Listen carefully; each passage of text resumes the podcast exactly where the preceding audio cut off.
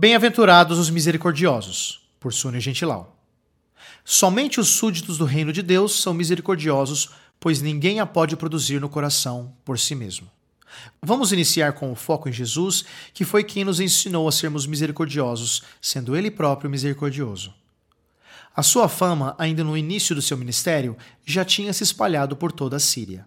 Em Mateus capítulo 4, versículos 24 e 25 diz: Assim, sua fama espalhou-se por toda a Síria e trouxeram-lhe todos os que sofriam de várias doenças e tormentos, os endemoniados, os que tinham ataques e os paralíticos, e ele os curou.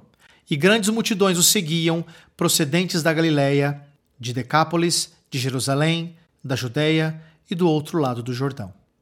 Jesus havia percorrido por toda a Galiléia, ensinando nas sinagogas, pregando o evangelho do reino e curando todas as doenças e enfermidades entre o povo. Por isso, as multidões procedentes da Galiléia, de Decápolis, Jerusalém, da Judéia e do outro lado do Jordão, o seguiam.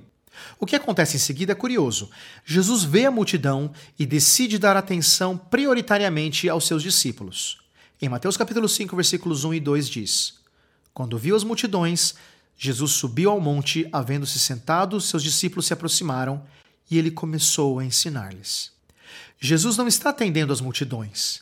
Ele sobe ao monte para ensinar os seus discípulos a viverem segundo os padrões de Deus e não se entregarem às suas próprias concupiscências. Os discípulos de Jesus são pessoas que precisam ouvir a voz do Mestre.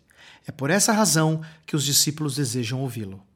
Em Mateus capítulo 5, versículo 7, os discípulos ouvem do próprio Jesus o ensino sobre os bem-aventurados serem os misericordiosos. Em Mateus capítulo 5, versículo 7 diz: Bem-aventurados misericordiosos, pois alcançarão misericórdia. Jesus não pede a seus discípulos para serem algo que Deus não é. Deus é misericordioso e os seus discípulos deveriam também ser. Preste atenção nos textos bíblicos a seguir sobre Deus ser misericordioso. Não é uma lista exaustiva e creio que nos ajudarão a enxergar o que precisamos neste momento. Em Êxodo capítulo 34, versículo 6 diz: Tendo o Senhor passado diante de Moisés, proclamou: Senhor, Senhor, Deus misericordioso e compassivo, tardio em irar-se e cheio de bondade e de fidelidade. Em Salmos capítulo 86, versículo 15 diz: Mas tu, Senhor, és um Deus compassivo e benigno, paciente e grande em misericórdia e verdade. Em Lamentações, capítulo 3, versículos 22 e 23 diz: A bondade do Senhor é a razão de não sermos consumidos, as suas misericórdias não têm fim. Renovam-se a cada manhã. Grande é a tua fidelidade. Em Efésios capítulo 2, versículos 4 e 5 diz: Mas Deus, que é rico em misericórdia, pelo imenso amor com que nos amou, estando nós ainda mortos em nossos pecados, deu-nos vida juntamente com Cristo. Pela graça sois salvos. Em Lucas capítulo 6, versículos 36 diz: Sede misericordiosos, como vosso Pai é misericordioso. O próprio Deus é misericordioso. É por essa razão que felizes são aqueles que tratam os outros com misericórdia. Cristãos genuínos não se calam perante a dor e a desgraça alheia. Cada um de nós precisa aprender a ser mais misericordioso. Os discípulos de Jesus deveriam ser misericordiosos porque foram levados pelo poder do Espírito Santo a enxergar a sua própria miséria.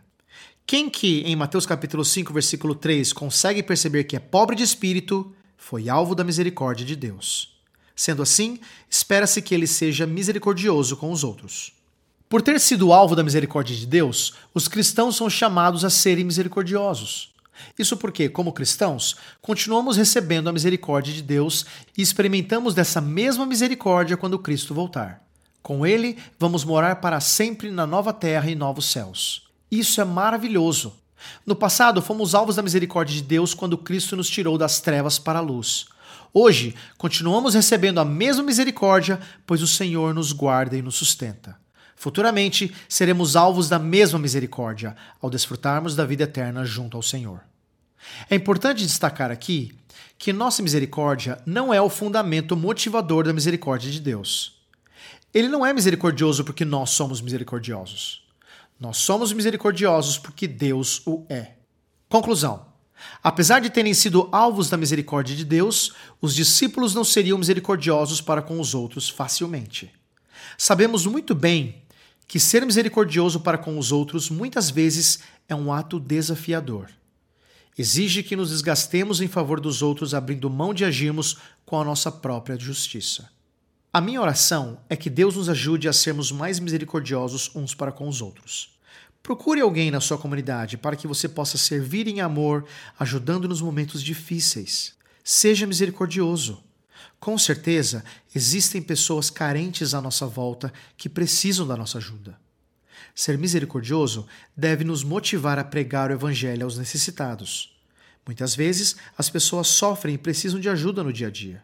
Porém, nenhuma pessoa é capaz de perceber por si mesmo que é pobre de espírito e que precisa do Evangelho. Também não é o nosso papel convencer as pessoas da verdade do Evangelho. Só Deus pode fazer isso. Mas devemos pregar. O Evangelho por si só tem poder para fazer isso. Veja o que Martinho Lutero disse a respeito. Aspas. Entanto eu dormia ou bebia a cerveja de Wittenberg junto com os meus amigos Felipe e Amsdorff a palavra enfraquecia o papado de forma tão graciosa que nenhum príncipe ou imperador conseguiu infringir-lhes tantas derrotas. Eu nada fiz, a palavra fez tudo. Fecha aspas. Que Deus nos ajude a sermos mais misericordiosos. Amém. Você gostou deste post? Então compartilhe essa mensagem com seus amigos, sua igreja e familiares. Coloque o seu e-mail no nosso blog para não perder nenhum post. Siga-nos no Facebook, Instagram e Twitter. Conheça a Telmídia, vídeos cristãos para você e sua família. 15 dias grátis. Assista quando quiser, onde quiser.